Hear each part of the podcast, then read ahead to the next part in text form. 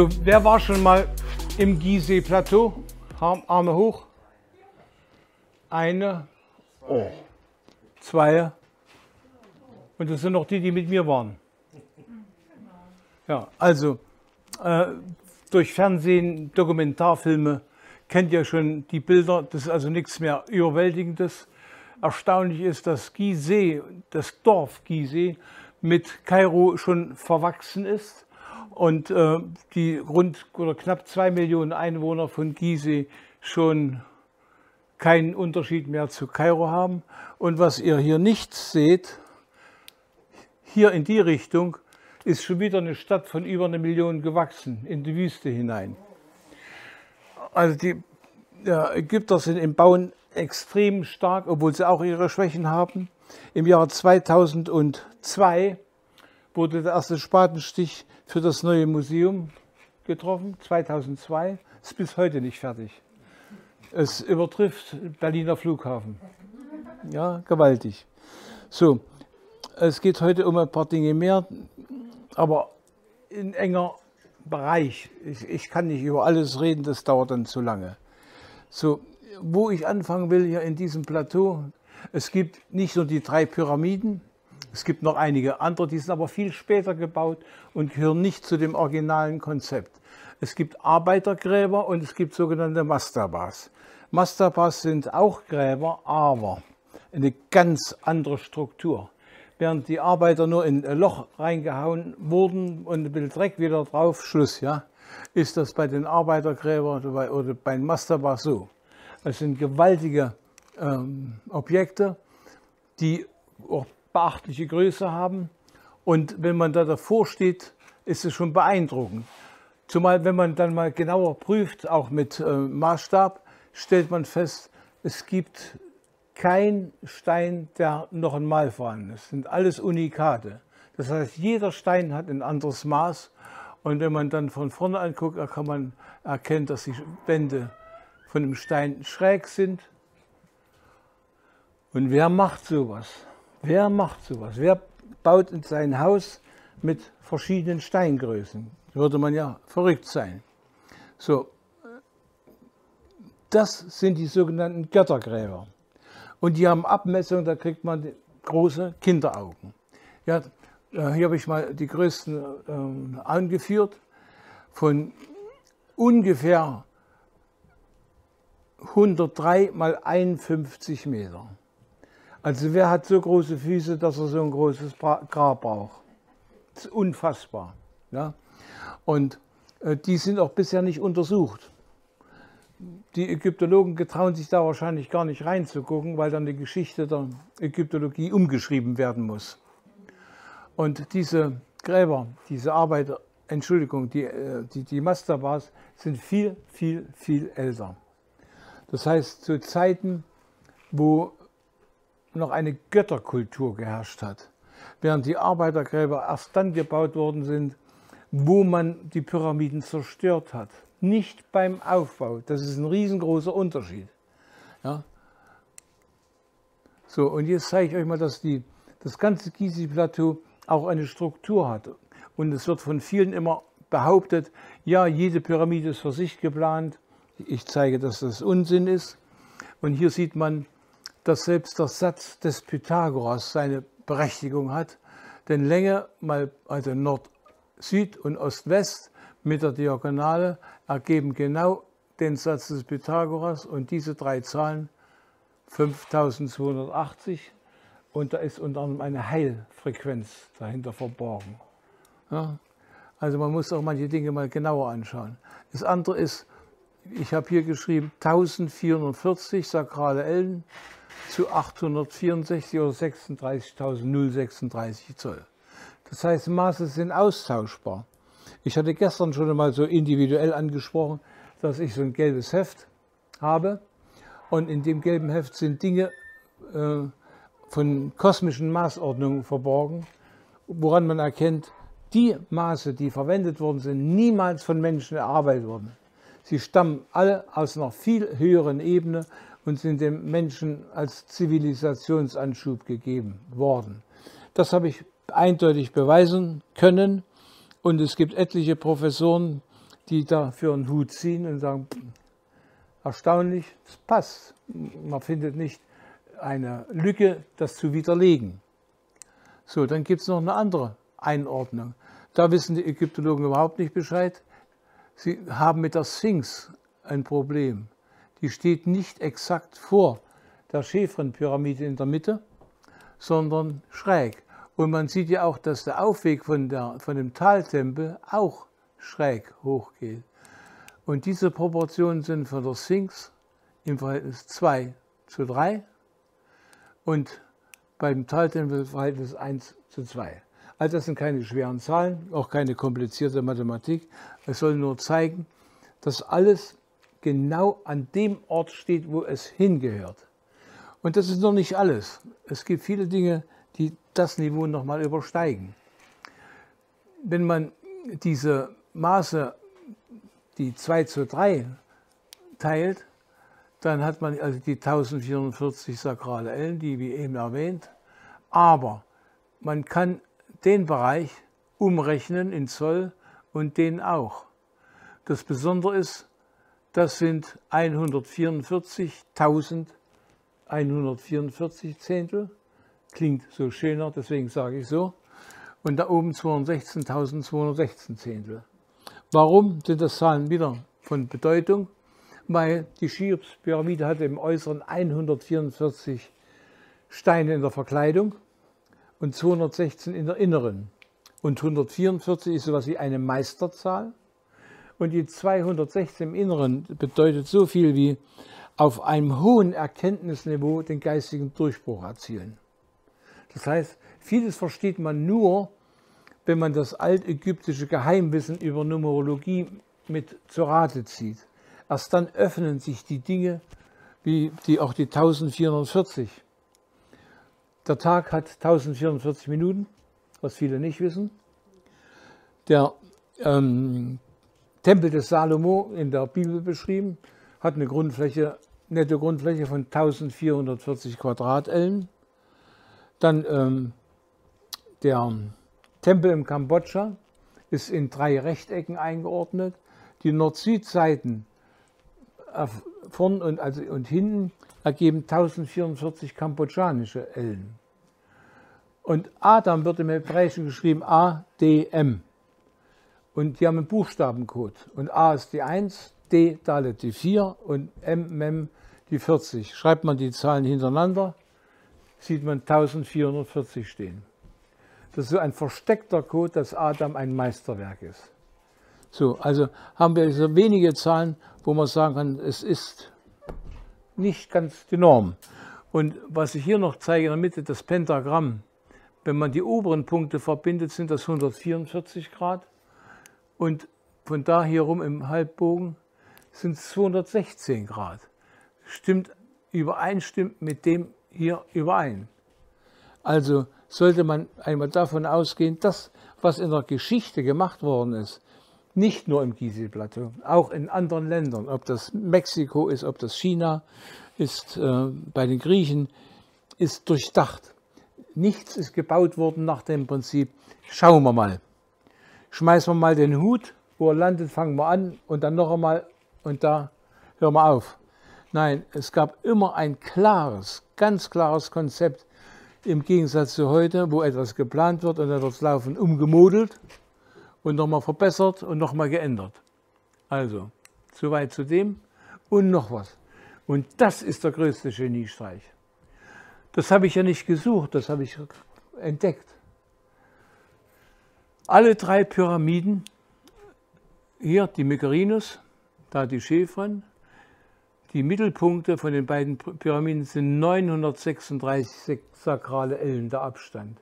Da haben wir die Zahlen von Tesla, ja, 936. Und nun ist aber das Problem, dass das nicht im Verhältnis 2 zu 3 teilbar ist. Überhaupt schlecht teilbar. Es geht aber sinnlos.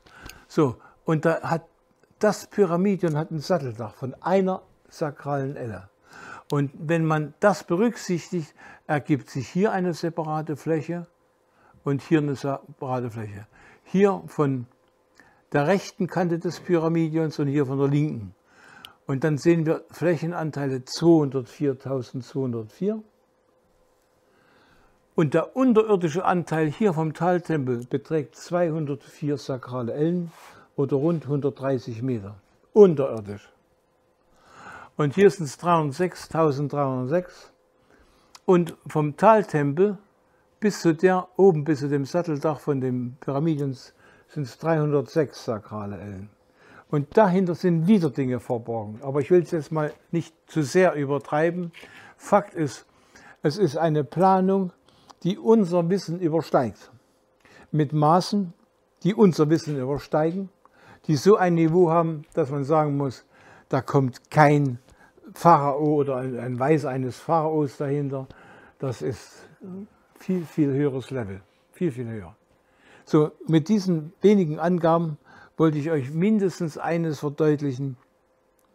Im Gizeh-Plateau gibt es schon Dinge, die die Ägyptologen noch lange nicht begriffen haben. Und wenn man denkt, da haben ein paar Handwerker geschuftet und die Arbeitergräber stammen von denjenigen, die da verunglückt sind, das kann man in Skat wegdrücken. Man kann es wirklich wegdrücken. So, ich könnte hier noch mehr Grafiken, aber das soll ja nicht das Hauptthema sein. So, jetzt gehen wir mal hier, das habe ich nochmal eingerahmt. So, das ist bekannt, das kursiert überall rum und alle sagen sie, die Pyramide hat acht Seiten. Und ich sage, stimmt nicht, könnt ihr nicht zählen. Es sind zwölf. Die Pyramide hat zwölf Seiten, weil der Eingang nachweislich etwa in der Höhe vom Eingang ist.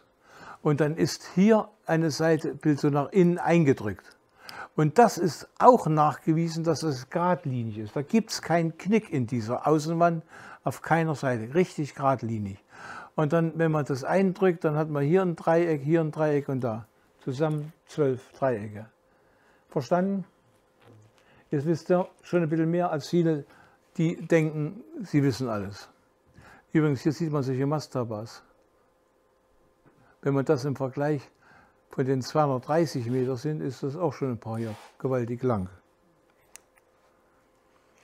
So, für diejenigen, die noch nie in der Cheops-Pyramide waren, für mich ist das fast schon wie die gute Stube. Ich war schon so oft da drin, mal hier wenigstens ein, ein Schnitt, wie es aussieht. Das ist aber noch nicht alles. Jetzt hat man eine geheime Kammer entdeckt, die, über die wollte ich heute reden, die es nämlich auch in sich hat. Es gibt aber noch etwas, es gibt da oben noch eine Kammer. Das werde ich in Halle mal zeigen und erklären, wie das zusammenhängt und warum es da oben eine Kammer gibt. Und dass sie mit der heutigen Freimaurerei, nee, heute sind sie ja nur noch Deppen, äh, mit der früheren Freimaurerei einmal was zu tun hatte, will ich dann auch erklären. Es gibt Zusammenhänge, da ist ein Niveau, was so hoch ist und so weit entfernt von der Erde wie Sternbild Orion von der Erde. So, jetzt gehen wir mal weiter. Jetzt habe ich mal ein ganz altes Bild gezeigt. Man hat sich also schon immer einen Kopf gemacht über den Eingang. Das stammt von Howard Weiss, einem englischen Offizier, der auch ein bisschen gemogelt hat in Ägypten und äh, hat in Pyramiden zum Teil auch ähm, wie in der Mykorinus in, in Sarkophag reingeschleppt und dann versucht nachzuweisen, dass da drin ein König war, konnte man ihm widerlegen. Und in der Cheops-Pyramide hat er in der Geheimkammer, nee, in der, in der Königkammer oben auch gemogelt. Dort hat er Hieroglyphen reingemalt und man hat ihm nachgewiesen, dass diese Hieroglyphen mit einem Rechtschreibfehler in einem Buch von einem Franzosen bereits äh, rund zehn Jahre vor seinem Auf, äh, Aufenthalt in äh, Ägypten veröffentlicht worden ist. Das wollen die Ägyptologen nicht hören, aber es ist Tatsache, da ist ein Rechtschreibfehler. So wie es genau in dem Buch ist. So, jetzt gehen wir mal in die nächste Seite. Etwas später. Und da oben ist ein Pfeil. Und da waren ein paar Wissenschaftler klug genug, da hochzuklettern und haben da oben ein Loch festgestellt.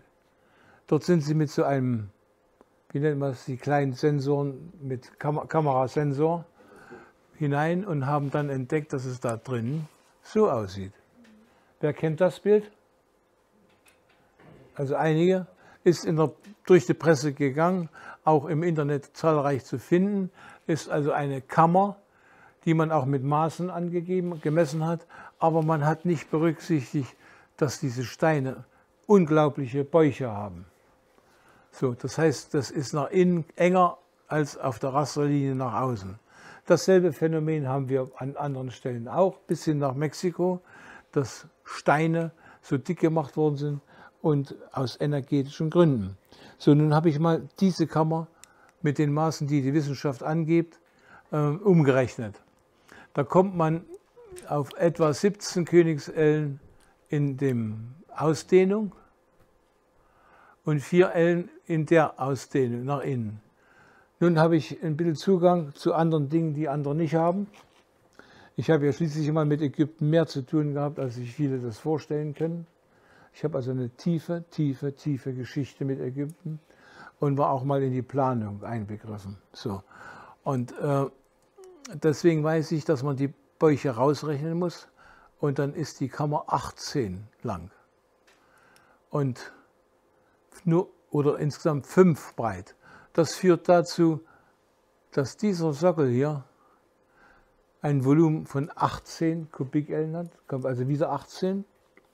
Und das Volumen der Kammer 18 mal 18 gleich 324 Kubikkeln. Da muss man sagen, äh, wer mit der 18 umgehen kann, ich komme da noch drauf, ja, äh, weiß, das ist ein Geniestreich, ein unglaublicher Geniestreich. Man hat das nicht dem Zufall überlassen. So.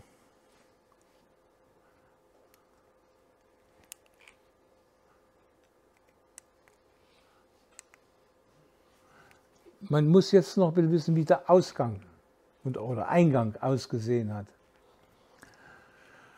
Hier geht es in den langen Schacht bis in die Felsenkammer runter. Alles zerstört, stark zerstört und man kann nichts mehr rekonstruieren. Ich habe es aus dem Kopf wieder rekonstruiert. Ich habe einen Zugang zu den Dingen, die ich damals gemacht habe, vor Zeiten, die die Ägyptologen in Schlaganfall versetzt. So, und was das Besondere ist, ist einmal die Höhe bei 32,4, 1,8 mal 18. Haben wir wieder die 18 drin. Dann ist der Winkel so, nicht exakt 1 zu 2, sondern 1,8. In der Ausdehnung, in der Schräge 2. Die 2 sind der Geniestreich, weil die Länge des bis zu einem bestimmten Punkt, den zeigen wir gleich, bis dahin 56 Königsellen ist. Das ist mir mal aus kosmischer Ebene mitgeteilt worden vor vielen Jahren wo ich gerade angefangen hatte, mich damit zu beschäftigen. Ich sollte das wissen. Wenn man die zwei wegnimmt, hat man 54 oder 3 mal 18. Kommt wieder 18. So, und dann ist diese Kammer 18 L lang. Jetzt haben wir das schon auf mehrfache Art und Weise mit der 18. Es gibt auch eine Einweihung im 18. Grad in der Schäfron-Pyramide mit außerkörperlicher Erfahrung das reiße ich hier nur mal kurz an, wer äh, eingeweiht wurde in die Mysterien, wie das so früher hieß, hatte insgesamt 33 Grade zu absolvieren.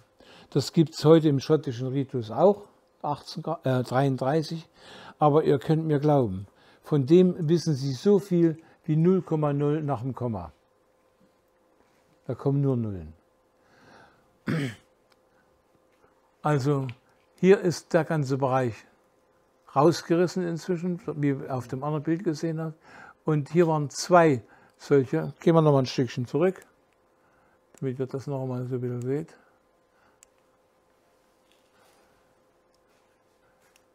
Das war doppelt. Und hier ist noch ein Stückchen zu sehen von dem einen, der hier kaputt gemacht worden ist. Neuere Bilder zeigen das auch noch mal deutlich.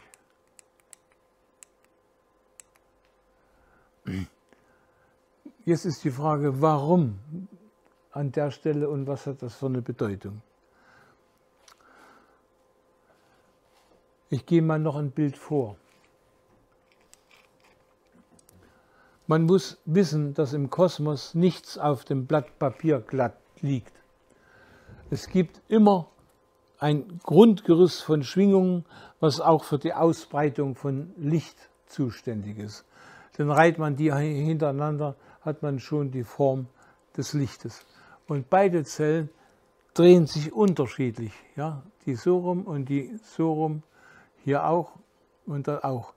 Dort fängt an dass, äh, die Dualität, die Polarität und die Verschiedenartigkeit. Man muss also wissen, dass es im Kosmos nicht nur Engel gibt, sondern halt ein paar, die anderen Schwingungen haben, ein bisschen negativ. Nicht ohne Grund gibt es in der Sprache auch das Wort Satan oder Teufel. Und das hat hier den Anfang. Und das Zweizellen beginnt ja gleich die Dualität. Und in der Schwingung die Polarität. Wissen viele nicht zu unterscheiden. Und manche versuchten mir schon mal beizubringen, die, ja, wir warten endlich darauf, dass die Dualität überwunden wird. Ich sage, habt ihr nichts dagegen. Fangen wir bei dir an. Welche Gehirnhälfte willst du zuerst rausoperiert haben, die linke oder die rechte? Wir haben zwei Gehirnhälften, Männer wie Frauen. Und da fängt der Uranfang an, auch das Diametralen. Wir sind unterschiedlich gewickelt als Mann und als Frau. Frauen, sagen wir mal, abstrakt, mehr emotional und äh, Männer mehr logisch. Könnt ihr zustimmen, ja? So, das fängt damit an. Aber nun ist es das Entscheidende, beides hat seine Bedeutung. Ja, wir sind ja mal in einem Leben, wenn ihr das auch akzeptieren solltet, einmal vielleicht als Mann, einmal als Frau. Und dann wird nicht der Kopf mal unterschiedlich groß ausgebildet werden mit einer Schräge, weil wir das eine nicht brauchen. Wir brauchen beides, immer. Und man sollte auch äh, als Mann die emotionalen Seiten mit akzeptieren, deswegen auch eine Frau gern haben, umarmen können, lieben können. Und die Frau sollte auch Verständnis für manche logische Dinge haben. Die braucht ihr ja sowieso.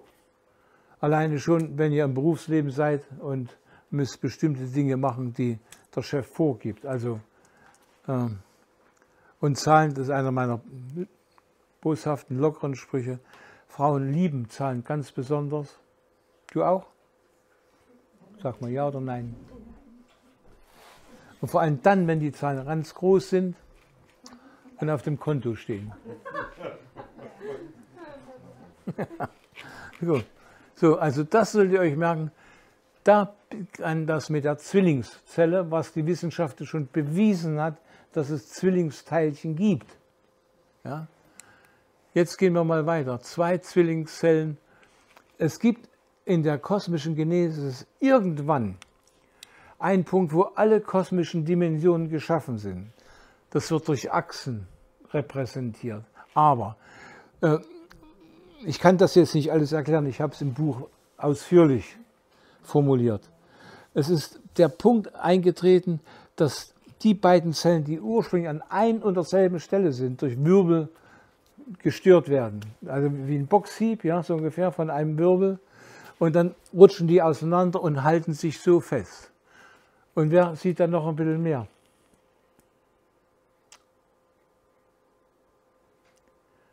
Da steht oben drüber kosmischer Sex.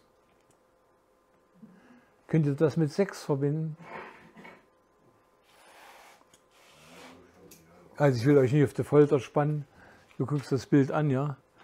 Es ist so, erstens gibt es auf dieser Membran noch Wirbel, die etwas in die Innen, nach innen ziehen. Ein Urstoff, der noch nicht zur Ordnung erhoben ist. Das muss man als Voraussetzung kennen, denn von nichts kommt nichts. Und umgedreht ist es so, jeden Abend am Himmel leuchten die Sterne. Und keiner der Sterne fängt an, irgendwann mal eine Welle auszusenden mit Text, ich habe die Schnauze voll, ich kann nicht mehr. Weil die ununterbrochen Lichtquanten abgeben. Und wo kommt die Energie her für Lichtquanten? Permanent, jeden Tag, jede Stunde, jede Sekunde. Da muss doch in dem System sowas sein wie eine Energieerzeugung. Und das wird über Wirbel gemacht. 6, 10, 6, 6 mache ich jetzt nicht. Ich, wer es interessiert, erkläre ich es hinten, hinterher noch einmal. Aber man kann es erklären, das ist das Entscheidende, wie freie Energie entsteht. Und die Grundlagen für freie Energie habe ich begriffen und habe sie beschreiben können und habe mal Wissenschaftler auf einem Kongress äh, der Gesellschaft für Raumenergie verblüfft. Und die waren so erstaunt, weil sie sich gar nicht vorstellen konnten, dass man die Grundlagen für freie Energie erkennen kann. Ja, ist bemerkenswert. Ganz bemerkenswert. So, und was ist 6 hier? Ihr müsst jetzt vorstellen, das ist eine Drehberichtbewegung. Dieser Teil dieser Welle geht einmal rein und mal raus. Rein, raus. Was machen wir Männer in diesem Bereich? Das ist der Symbolismus für das weibliche Geschlechtsorgan. Und hier drin in diesen Dingern, da gibt es kleine Kammern. Habe ich auch äh, mit einem Computerprogramm äh, verschiedene Achsen durch, das, das 610 gemacht. Und ich gucke das Produkt an und da sehe ich, dass im Inneren genau kleine Herzkammern entstehen. Und das sind aber auch sowas wie Gebärmutter, aber auch wie Lunge, auch wie Herz. Denn am Uranfang fängt alles simpel an. Sehr, sehr, sehr einfach. Und das Einfache ist immer so schwierig zu verstehen, weil es zu einfach ist. Aber hat man es verstanden, dann greift man sich an den Kopf und sagt, warum habe ich das noch nicht eher verstanden? Also so fängt das an und dann gibt es mehr Zellvermehrung, immer noch ein bisschen mehr und noch ein bisschen mehr. So, und dann kann man auch noch was ableiten. Wenn man, ich gehe nochmal zurück, hier auf eine Seite guckt, kann man nur bis hierher gucken. Ja? Das andere ist scheinbar optisch versteckt, was kosmisch durchsichtig ist. Aber man sieht eine Welle, die nach draußen kommt, drehend, und hier drehend zurück. Also 63 Grad raus, 63 Grad zurück, dasselbe hier drüben noch einmal und dann haben wir 1440 Grad. Dort liegt das Primat, warum auch das Gizeh-Plateau von Nord nach Süd 1440 sakrale Ellen hat oder der Tempel des Salomo 1440 Quadratellen und, und, und. Das gibt es noch zig andere Beispiele. Man muss also wissen, wo kommt die 1440 her? Ja? Hat nicht irgendwo einer an der Wand gemalt, es gibt für vieles einen kosmischen Hintergrund. Und da ist Ordnung dahin. Und wenn man das, die Ordnung immer weiter, immer weiter versteht, begreift man einen Raum, wie der aussieht, wo ein Gott existiert, viel komplizierter natürlich, und wo auch andere Lebensformen existieren, in höheren kosmischen Dimensionen. Das kann durchaus eine Hundertste sein oder noch eine Hundertste mehr. Gott hat 888 kosmische Dimensionen. Als ich das erklärt bekommen habe, da habe ich die Augen ganz gewaltig aufgerissen, habe aber das allmählich verstanden.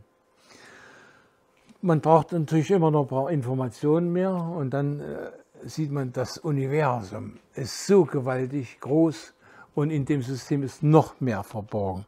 Also das haben wir jetzt auch mal hier gezeigt. Und dann kann man Yin und Yang ableiten, wenn man nur eine Faser herausgreift. Sieht doch gut aus, ne? Entstand vor dem Urknall, nicht danach. Kein Wunschdenken von Menschen. Viele Dinge sind dem Menschen gegeben worden als Impuls, als Anstoß, Dinge zu verstehen. So, machen wir mal weiter. So, und jetzt will ich bloß mal symbolisieren, wenn in so einer Herzkammer da in der Mitte genügend verdichtet worden ist, reingezogen, verdichtet, wird das irgendwann rausgeschleudert und dann entstehen immer Zwillingszellen. Weil wenn man das genau verfolgt und tut sich auf der Achse drehen und zeigt, wie ein Arm so rumdreht und der andere, wenn man sich um 180 Grad dreht, sieht es genau anders aus. So und so entstehen immer mehr kleine Zwillingszellen in beiden. Das ist wie Mamazelle und Papazelle. Und ähm, die wachsen, bis sie sich gegenseitig anstoßen, mehr wachsen sie nicht. Das heißt, das ganze System wächst nach innen, wie bei der Frau. Ja, hast du noch nie gehört, dass die Zellen, eine Babyzelle vom Bauch wächst? Funktioniert nicht. Gell? So, und deswegen geht das weiter, immer weiter, immer weiter. Und dann kommt einer meiner schönen Sprüche. Die Frau ist das beste Beispiel für den Urknall. Wer protestiert? Ihr wisst doch nicht, warum er protestieren sollte. Das ist nämlich richtig. Warum diese Zellvermehrungsprozesse, die in einem Wirbel gehalten werden, in einem großen Wirbel, ist eine Analogie wie bei der Frau. In der Gebärmutter entstehen immer mehr Zellen und es wird immer mehr, immer mehr, immer mehr und irgendwann hat die Frau Glück, sie explodiert nicht. Das ist praktisch so etwas wie ein Mini-Urknall. Können Sie das nachvollziehen? Das heißt, die Ordnung entstand schon davor, bevor das auseinandergeflogen ist. Das kleine Kindlein im Bauch der Mama hat ja auch schon Ordnung. Und es gibt auch Frauen, die können schon sich mit ihrem Baby im Bauch unterhalten. Das gibt's. Ja, wir leben in einer Zeit, wo immer mehr Science Fiction an die Tagesordnung kommt. So, das heißt, davor war schon eine höhere Ordnung. Und ich kann über das Buch schreiben oder über die ganze Thematik, weil ich auch eine sehr, sehr alte Quelle habe. Eine sehr alte. So, jetzt gehen wir mal zum nächsten Bild. Ja, noch eine Bemerkung dazu, von den Zellen werden mehr generiert. Und die Generierung führt dann dazu zu einer dichten Zellpackung. Und das sind genau zwölf äußere und eine mittige.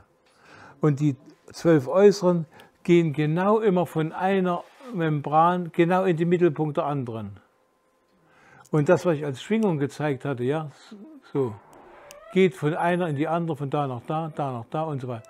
Und da kann man dann ableiten die zwölf Meridiane, dass sie primär in der Mitte entstehen. Und das Prinzip ist auch Jesus und seine zwölf Jünger. Er in der Mitte, nicht am Rand. Oder König Artus und seine zwölf Ritter. Und es gibt verschiedene Götterkulturen, die haben immer einen Götterrat von zwölf gehabt. Egal, ob das bei den Griechen waren, bei den Sumerern oder noch in, in anderen Kulturen weltweit. Die Götterkulturen haben uns viel beigebracht und viel Symbolismen gezeigt, die aber die Menschheit erst dann versteht, wenn sie gewisse Reife hat. Es ist nicht leicht, alles zu verstehen. Und Symbolismen sind das Schwierigste, was es gibt, weil jeder Mensch auf eine andere Idee kommt und immer glaubt, er hat die einzige richtige Idee. So, und jetzt komme ich zu etwas, das werdet ihr kennen. Wer kennt das? Merkaba? Ja. So, und jetzt sage ich euch mal was, dass das der Anfang ist und noch nicht das Ende. Das ist nicht korrekt. Es wird beschrieben, dass dieses drehende Sterntetraeder äh, einen mitbeamen kann. Jetzt sage ich mal, wieso können das tote Zellen? Wieso können das tote Linien? Wie kann eine tote Linie dich transportieren? Äh, jetzt gehe ich mal an etwas Eingemachtes heran. Vor schon etlichen Jahren hatte ich einen Vortrag gehalten, am nächsten Tag noch eine vertiefende Gesprächsstunde. Und es ging unter anderem auch das. Und auf einmal schaltete sich Todd der Atlanta ein, der ja in einer höheren kosmischen Dimension existiert. Ich habe also mit ihm gesprochen und habe ein bisschen geschimpft und habe gesagt, warum hast du dem Melchizedek, der die Blume des Lebens geschrieben hat, nur unvollständige Informationen gegeben? Das ist doch nicht korrekt, das ist doch nicht richtig. So, also es, es gab mehreres. Das eine war, er war wahrscheinlich auch etwas zu bequem und hat sich alles nur noch flüstern lassen. Wo ich sage, manchmal der liebe Gott liegt nicht auf dem Sofa in der Rückenlage mit einem Glas Bier in der Hand und lässt sich alles eintrichtern. Und so ist es auch. Wer sich mit höheren Wissen beschäftigt, muss auch seinen eigenen Anteil haben und dazu tragen. Und der Melchisedek hat es leider nicht gemacht. Und da ist irgendwann mal die Reißleine gezogen worden, wo er hätte weiterdenken sollen. Allein das ist ein Zeugnis, dass es nicht stimmen kann. So, ähm, ich muss noch was sagen, auch wenn das für euch vielleicht arg, arg, arg fremd ist. In dem Gespräch mit Todd habe ich mit ihm Frieden geschlossen, weil ich aus tiefster Vergangenheit, und das ist etwa eine Viertelmillion, knappe Viertelmillion Jahre her, argen Zoff hatte. Und dann haben wir Frieden geschlossen, ich habe das angeboten und er hat dann, ich, ich hatte gebeten, meine, er möge seine Hand auf meine legen. Nun sieht man die ja nicht, hier kosmische Dimension ist wie halt undurchsichtig für uns, aber ich merkte, wie auf einmal sich ein Energiefeld auf meine Hand gesenkt hat. Und dann hat er mir noch ein Kompliment gemacht. Lassen wir mal weg. Gut. Also die richtige Merkaba, die sieht so aus. Und das kann man genau ableiten, weil bei diesen Zellvermehrungsprozessen immer weiter, immer weiter entsteht im Buch auch äh, sehr genau ex, exakt beschrieben. Und genau so kann man das ableiten aus kosmischer Genesis. Da ist eine mittige Zelle und zweimal vier Außen, das sind also zusammen acht Außen und eine in der Mitte. Und das ist eine Gedächtniszelle. Das ist die erste 12-Bit, äh, 8-Bit-Zelle. Und man kann hier sehen, dass diese Zellen sich nicht gegenseitig durchdringen. Sie sind in einem System, wo die Schwingung von innen nach außen hier Informationen abspeichert und auch von dort wieder nach der Mitte abgegriffen werden kann. Das sind die Grundlagen, die Kerngrundlagen, aber weit, weit, weit, weit, weit zurück, noch vor dem Regenwurm, dass wir ein Gedächtnis haben. Und man kann an dem System noch weitergehen, wie das unterschiedlich entsteht und wie eine Akasha-Chronik entsteht. Das ist nochmal, also ich, ich war fasziniert, wie man das mal alles beigebracht hat. So, jetzt waren wir noch bei den 18 Zellen. Bei dem absteigenden Gang waren es ja 18, 18, 18. Dreimal die 18. Ich muss auch ein bisschen überlegen und dann habe ich das verstanden.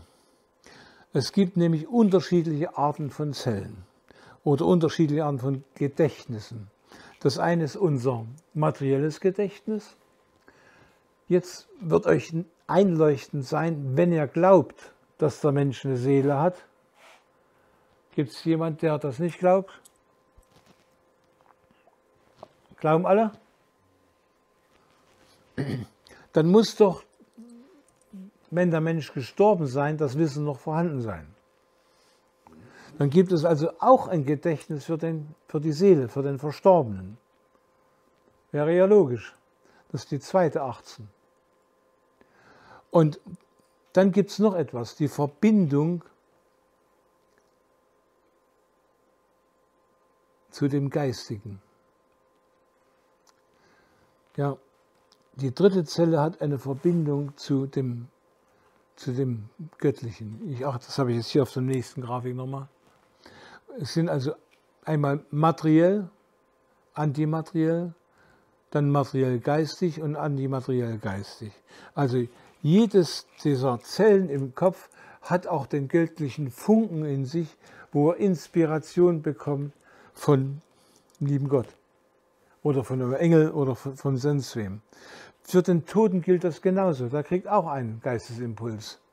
Und dann ist es aber nochmal so, dass das Antimaterielle und das Materielle, also körperliche und seelische, auch miteinander verknüpft ist, damit die Seele, die verstorben ist, nicht wie Depp in der Sonne dasteht und nichts weiß von deinem Leben, was du gemacht hast, sondern das, was wir erlebt haben in unserem Leben, muss ja dann auch nochmal abgespeichert sein. Das sind dreimal 18.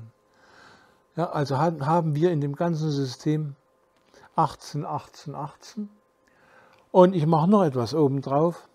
Es gibt in dem Taltempel einen Haupttempel im Inneren des Tempels und der hintere Tempel hat zehn Säulen und der hat ein Volumen von 18 mal 18 mal 18 Kubikellen. Und dort läuft nochmal ein ein Science Fiction ab. Ach so, Moment. Hm. Ich habe hier noch nicht alles erklärt. Die Frage ist, wo liegt denn der Sinn? Der Sinn in dieser Kammer, jetzt gehe ich nochmal zurück zu dieser Kammer.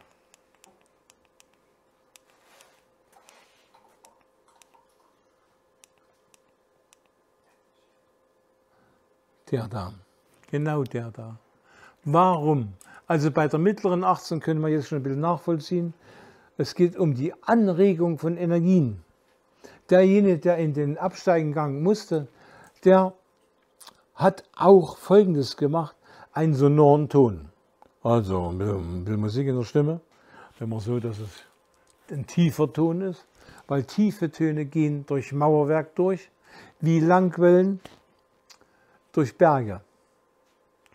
Und das ist für mich felsenfest sicher, weil ich als Jugendlicher war ich mal bei den Funkern und habe auf Langwelle ein bisschen recherchiert, was es für Sender gibt. Ja?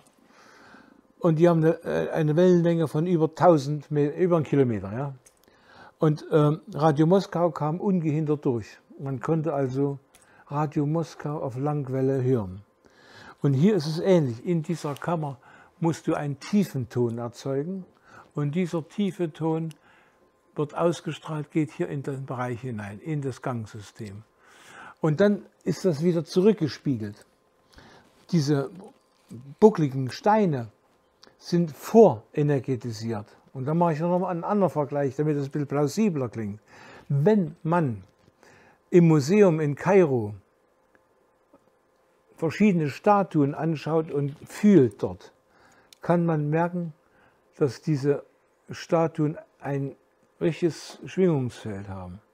So wie du ein bisschen gemerkt hast gestern, ein bisschen, ja. Und, und er auch.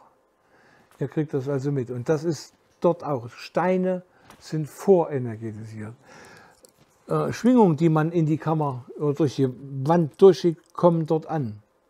Und sie kommen reflexiv wieder raus. Und dann ist man auf einem höheren Level. Es geht darum, bei dem Besuch der Cheops-Pyramide für 27., 32. und 33. Grad die bestmöglichen Bedingungen zu haben, um das zu verstehen, was mit einem passiert, um die Grundlagen zu haben, auch die jeweiligen Grade äh, erfolgreich zu, zu meistern. So, und dann ist hier noch was eingetragen das werde ich auch in Halle erklären. Hier gibt es einen senkrechten Schacht, enger als das ganze Schachtsystem, deutlich enger. Übrigens hat es einen Querschnitt von 1,8 mal 1,8 Ellen. Eine Elle sind 52,36 Zentimeter. So, und dann geht das hier horizontal genau im rechten Winkel. Dann gibt es eine Schräge, dann dann gibt es wieder einen horizontalen Abschnitt und dann gibt es einen ganz großen Weg hoch zu noch einer geheimen Kammer. Und wie das alles funktioniert, warum, weshalb, weswegen, ist nicht mehr heute Bestandteil der ganzen Sache. Heute ging es drumherum um die Kammer und da muss ich ein bisschen auf Schwingungen eingehen, damit man versteht, Schwingung ist das A und das O. So, jetzt könnte ich dazu wieder viel erzählen. Meine Frau kennt das schon. Äh, ich sage mal jetzt viel, wenn jetzt noch Fragen bestehen sollten, kann mir noch eine Frage gestellt werden, ein paar. Und ansonsten mache ich an der Stelle Schluss. Bitte aufzeigen. Bitte? Sind die, sind die Entlastungskammern äh, Frequenzverstärker? Im gewissen Grade ja. Es ist so, die, die Entlastungskammer, der Name ist schon mal vollkommen falsch. Ja, als Bauingenieur weiß ich, dass in, über einer Strebe, über einem Hohlraum nur ein Winkel von 60 Grad notwendig ist und dieser wird statisch berücksichtigt in der Berechnung als Last. Die Kraftlinien, die gehen von oben so nach außen drumherum um einen Hohlkörper und unten wieder zusammen. 60 Grad. Und das heißt, bei der Cheops-Pyramide werden die Entlastungskammer vollkommen überflüssig. was wieder den Schluss zulässt, bei all den Dingen, die es gibt, in, der in allen drei Pyramiden, da waren keine Deppen am Werk, die haben nicht unnütz mehr gemacht, als notwendig war. Das heißt, es hat Frequenzhintergründe in der Frequenzverstärkung. Und noch etwas obendrauf gesetzt, was mit den Frequenzen noch so eine Rolle spielt. Das Pyramidion war ein kleines. Das würde hier unter den Tisch passen, unter dem kleinen hier. Eine Legierung aus Gold, Silber und Tellur. Und hatte eine Höhe von 13,5 Zoll. Das sind weniger als ein halber Meter. Und wenn man von dort ein Lot runterfällt, kommt es in keinen Hohlraum. Es sind alles massives Mauerwerk, weil die Energie dort so hoch ist, dass man sterben würde. Aber was ist? Die Pyramide hat nach unten eine Art energetischen Parabolspiegel, so, der 80 Ellen nach unter die Erde geht. Ehrlich gesagt gibt es noch eine dazu, 81, aber das ist so, wenn der Schacht unten zu Ende ist, nochmal ein Stückchen wie ein Sumpfschach, wo sich Wasser sammeln kann, also genannt. So, und von dort geht es in dem Parabolspiegel nach oben und es können Energien konzentriert werden, und zwar so stark konzentriert werden, dass sie aus dem Pyramidion oben rausgefeuert werden und kugelförmig abgegeben werden. Kugelförmig. Was ja natürlich auch wieder logisch ist, weil euer Handy nicht anders arbeitet. Ja? Ihr, ihr geht ja nicht in einen bestimmten Raum, um zu telefonieren. Egal wo ihr seid, steht, handelt, sprecht, gehen die Frequenzen immer kugelförmig weg in alle Richtungen. Und das war bei den Pyramiden auch. Und man konnte über, das ist noch ein bisschen längere Geschichte, man konnte jedenfalls in einem anderen Planeten oder einem anderen Sternensystem den Charakter der Schwingung, die Überlagerung der Schwingung, also die Information abrufen. Das heißt, man musste nicht unbedingt auf die Erde kommen. Man hat begriffen, was auf der Erde los ist. Und deswegen weiß man jetzt auch, was auf der Erde los ist, was für ein Zirkus. Und es gibt im Kosmos mehr Lebensformen als Sandkörnchen in der Sahara. Gewaltig. So, wen hatte ich noch was angesprochen? Ach ja, Planet Affen. Ja, aber man muss immer noch sagen, Deutschland ist die Zentrale davon. Ich habe in dem gelben Heft, einige haben es genommen, sind die alle oder liegen da noch welche? Lia, bitte? Da liegen welche. Da liegen noch welche. Noch da. Da habe ich was über kosmische Maßordnung. Das klingt so banal. Da könnte man denken, da wird jemand, oder ich werde nur mit, mit, mit Zahlen was um, um mir schmeißen. Ihr werdet gleich verstehen, warum. Das so ein Geniestreich ist, auch das zu verstehen. Vor vielen, vielen, vielen Jahren hatte ich schon mal in einem englischen Buch gelesen, dass der alte Prophet Henoch behauptet hat, die Erde hat einen Poldurchmesser von 500 Millionen 500.000 Zoll. Da habe ich meinen Kopf gegriffen und gesagt, wie, wie, woher will der das wissen? Das ist eine halbe Daumenlänge, genau. Ja? So, aber er sagte, Gott hätte ihm das mitgeteilt. Da muss man schon ein bisschen vorsichtiger sein. Aber in einer anderen Maßeinheit wären es 20 Millionen Ellen. Hat aber nicht geschrieben Königsellen und Sakralellen, das habe ich dann rausbekommen. Und in Mittelamerika war man der Auffassung, die Erde hat einen Poldurchmesser von 12 Millionen Hunab. Ein Hunab ungefähr 1,05 Meter rund. Ja? So in Zentimeter musste man das natürlich auch ausdrücken können. Nun war das eine kleine Herausforderung. Ich habe es aber relativ schnell verstanden. Und da ist eine Ziffernfolge in Zentimetern ohne Komma. 127, 127.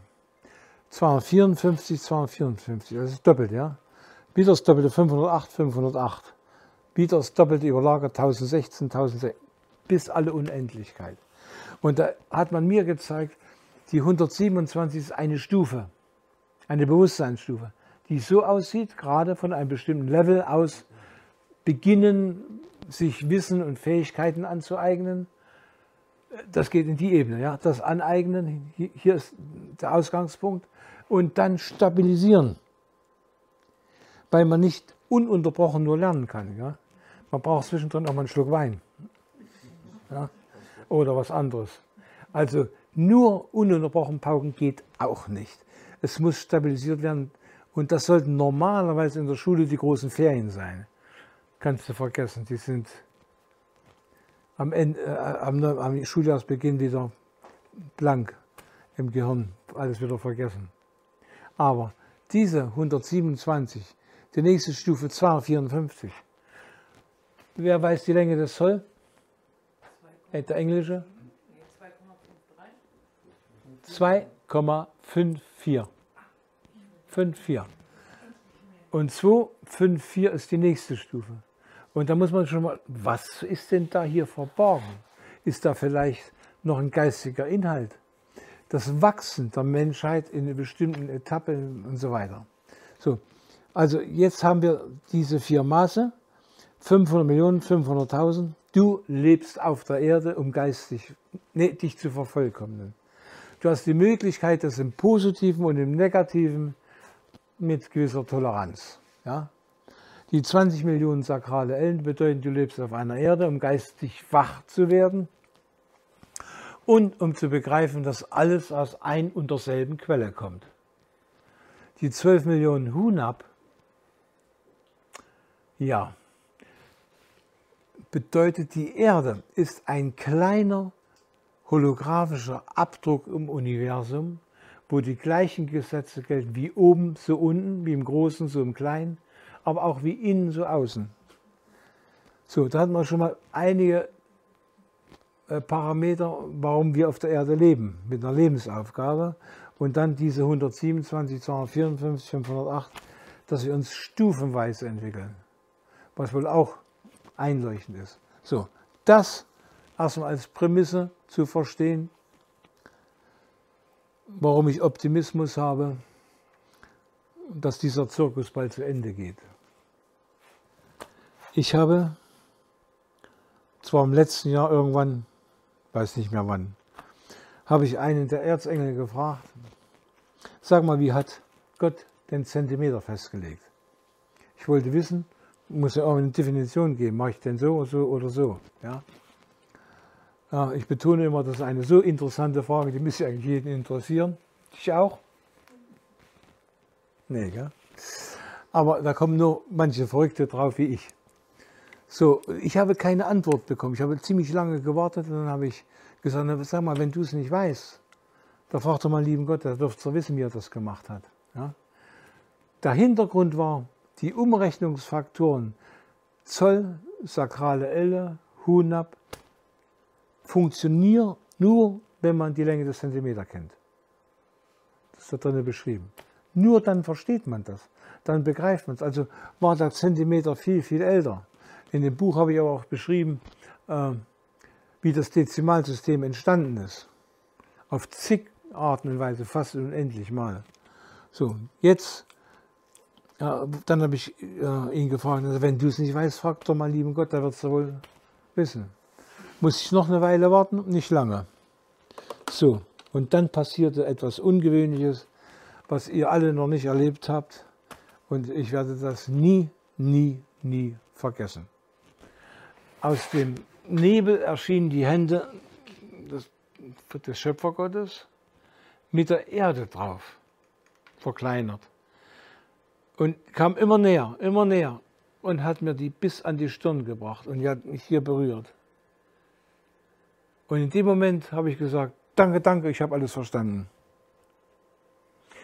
Mir ist also intuitiv ein Informationspaket rübergespielt worden in einem Bruchteil von einer Sekunde. Natürlich ist es so, wenn ich euch frage, habt ihr alles verstanden? Bestimmt nicht. Die Antwort war also auf geistiger Ebene, dass ich das sofort verstanden habe.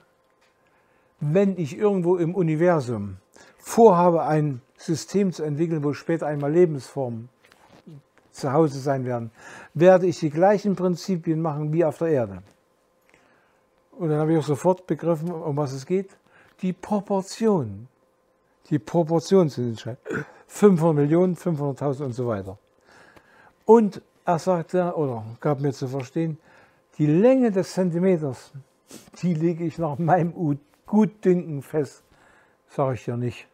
Na gut, damit muss ich auch leben. Aber ich habe verstanden, dass im Kosmos eine Grundordnung besteht für alle Lebensformen, dass sie sich weiterentwickeln.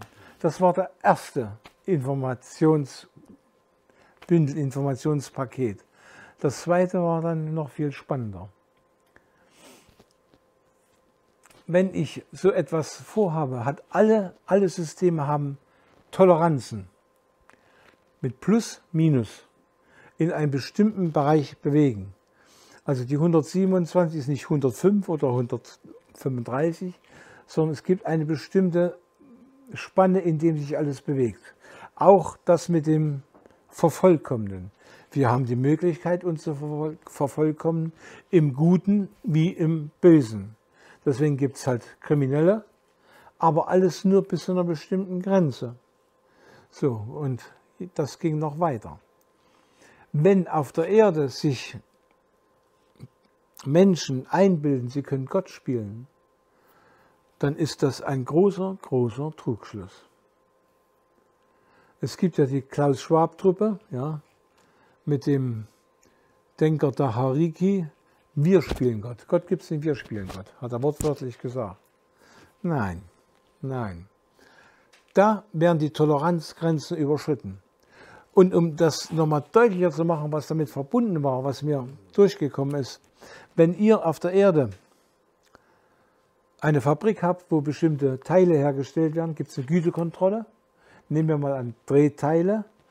Und wenn zu viel Durchmesser abgefräst ist, Ausschuss. Fliegt weg, kann nicht nachbearbeitet werden. Ist noch so viel drauf, kann nachgearbeitet werden. Das Prinzip gibt es auch auf der Erde oder im Kosmos. Es gibt Menschen, die sind genügend versaut durch Medien und denken, das war alles richtig. Sie haben aber im Herzen eigentlich nicht einen bösartigen Charakter, sondern eigentlich relativ gut mütiges Herz. So, was macht man mit denen? Nacharbeiten. Und da gibt es die Möglichkeit, also die ersten, die schlechten, außerhalb der Toleranz, sie werden von der Erde hinweggenommen. Wortwörtlich, sie werden hinweggerafft. Sie haben nie wieder Chance, hier auf dieser Erde zu reinkarnieren. Nie wieder. Warum? Sie sind stockschwarz in ihrer Seele.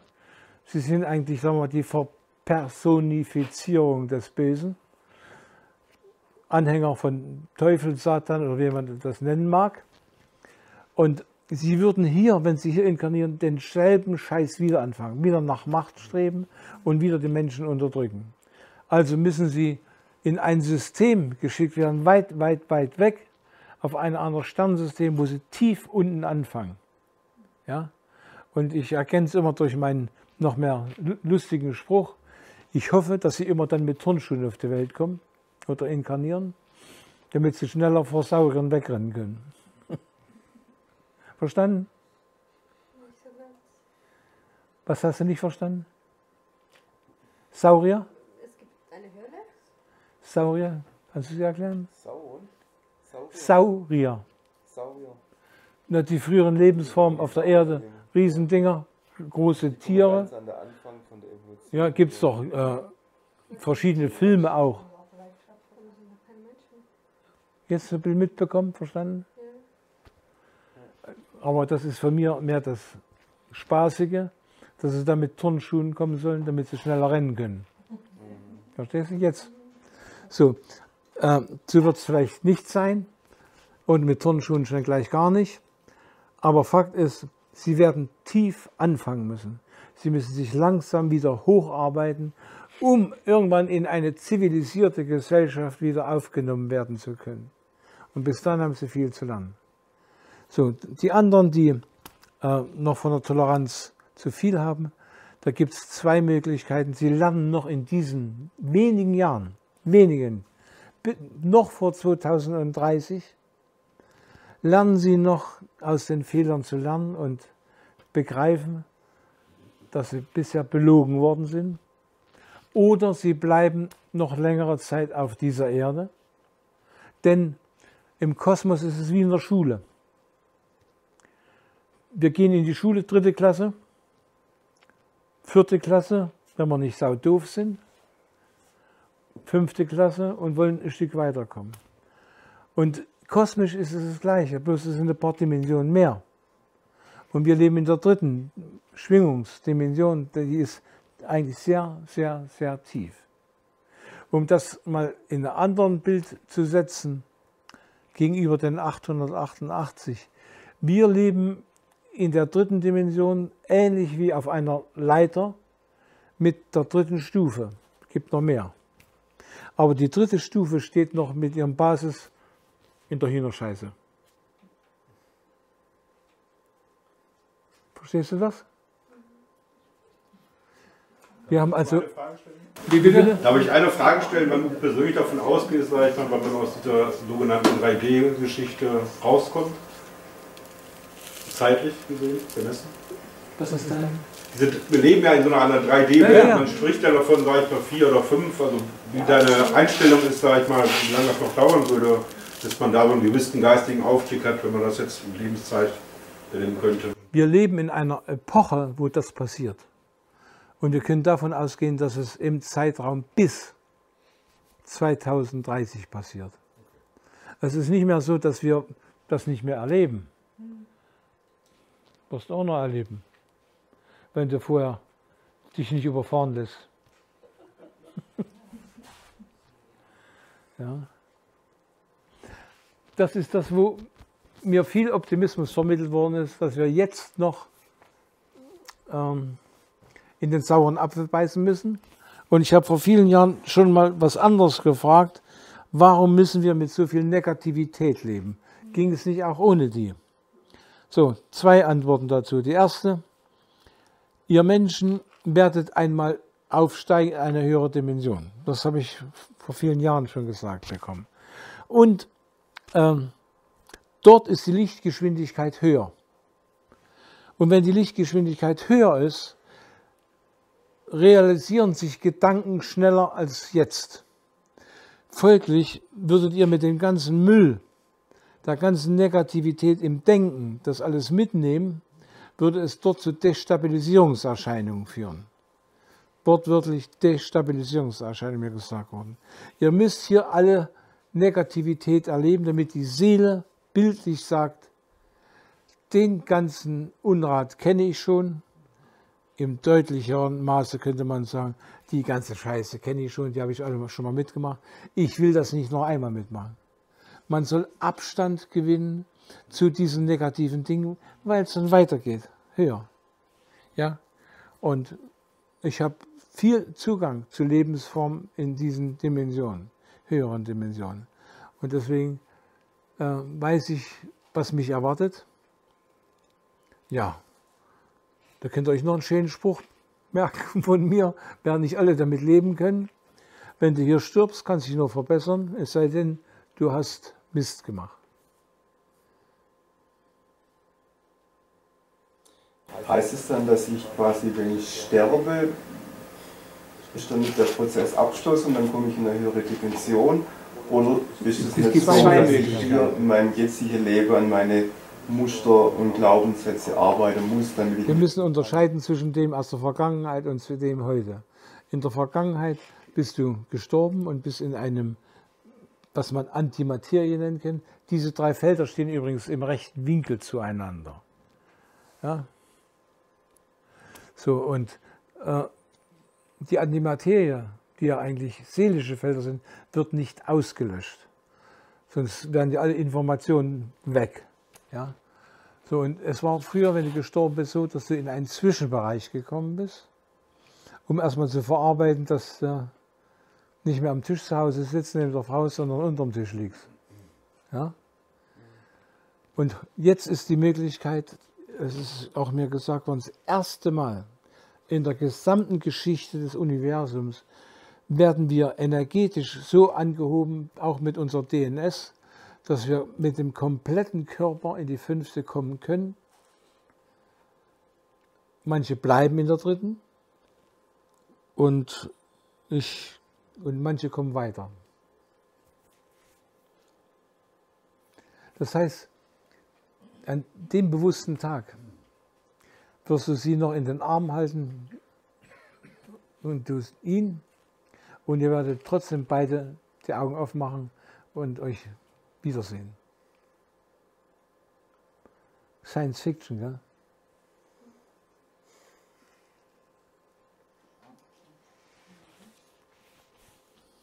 Hast du eine Frage? Ja, ich frage. Du hast ja heute über die Dimensionen ein bisschen was anderes erzählt. Kannst du damit leben, was ich erzählt habe? Ja klar. Also ähm, auf die Details können wir später nochmal genauer eingehen, aber ähm, bisschen lauter. Auf die Details können wir später nochmal genauer eingehen, aber im Grundlegend ist mir jedes, jede Perspektive, die das darstellt. Ja, deine Worte waren auch heute, man darf nicht an bestimmten Stellen hängen bleiben, bestimmte Dinge nicht ablehnen, nicht nur auf dem eigenen Muster stehen bleiben. Nein, es geht weiter. Und du wirst irgendwann hier nicht mehr sein auf dieser Erde. Und dann hast du Zugang zu kosmischen Wissen. Viel, viel, viel mehr. Und dann wirst du sagen, sieht doch besser aus. So, dann bedanke ich mich für eure Aufmerksamkeit und hoffe,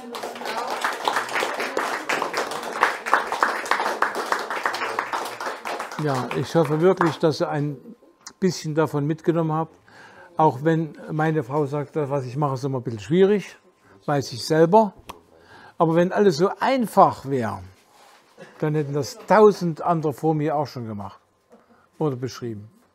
Ja, die Zeit, wie die Stufe, ja, muss reif sein, dass bestimmte Erkenntnisse die Menschheit erfahren darf.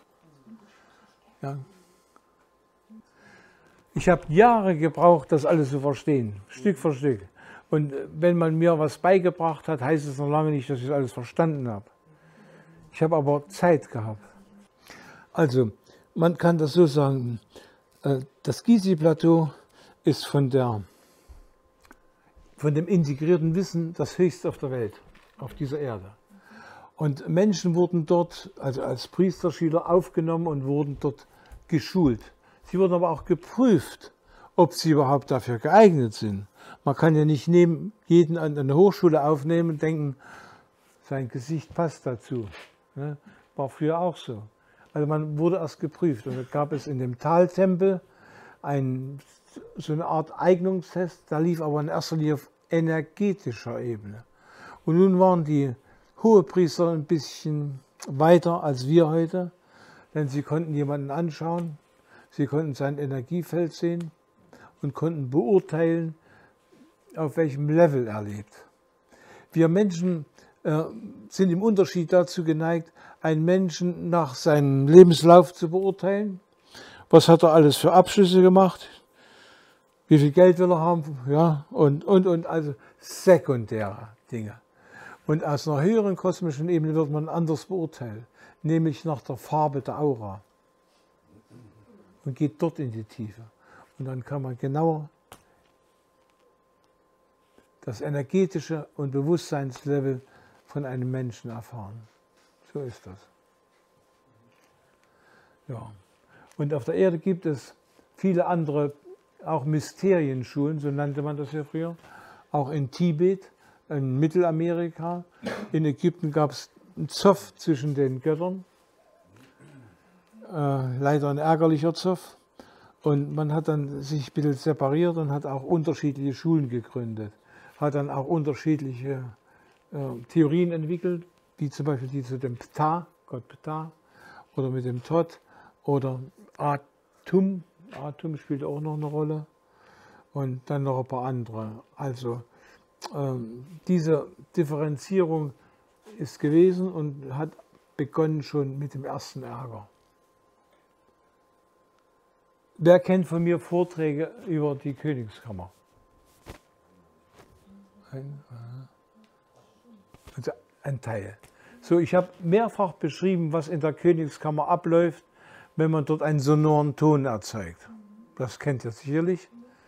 Und das muss man mal erlebt haben. Das ist so tiefgreifend, dass man äh, in dem Sarkophag, du tust einen sonaren Ton erzeugen und dann fängt das an zu vibrieren. Aber wie? Und dann merkst du, wie das schwingt. Dann gehen ja die Schwingungen vom Kopf bis zum Fuß. Die gehen durch den ganzen Körper durch. Nun hatte ich die Gelegenheit, viel länger im Sarkophag zu sein als meine Reiseteilnehmer. Ja, du Armer und du Arme, ihr musstet schnell wieder raus. Aber man braucht auch eine gewisse Zeit, äh, das in Körper wirken zu lassen. Und dann stellst du fest, das ist ein Niveau. Ich habe es geschafft, in dem Sarkophag ähm, zu erleben, dass ich durch die Pyramide geschossen bin, nach außen ins Universum. Es ging urplötzlich mit einmal, pff, weg war ich. Ich wäre gerne auf einem anderen Planeten nochmal gelandet, aber wir sind nicht trainiert in diesem Leben. Wir haben das in uns als Kinder nicht kennengelernt und äh, im Schulwesen schon gleich gar nicht. Aber es ging dann wieder und da lag ich wieder mit dem Boden, mit dem Rücken auf der Realität in dem Sarkophag. So. Und manche Menschen erleben dort unterschiedliche Erlebnisse, unterschiedliche Gefühle, weil jeder halt auch ein Individuum ist. Und es gibt auch welche, die liegen da drin wie in Brettenbergen gar nichts. Da muss man halt ein bisschen geeignet sein dafür, ein paar äh, sensitive Adern haben.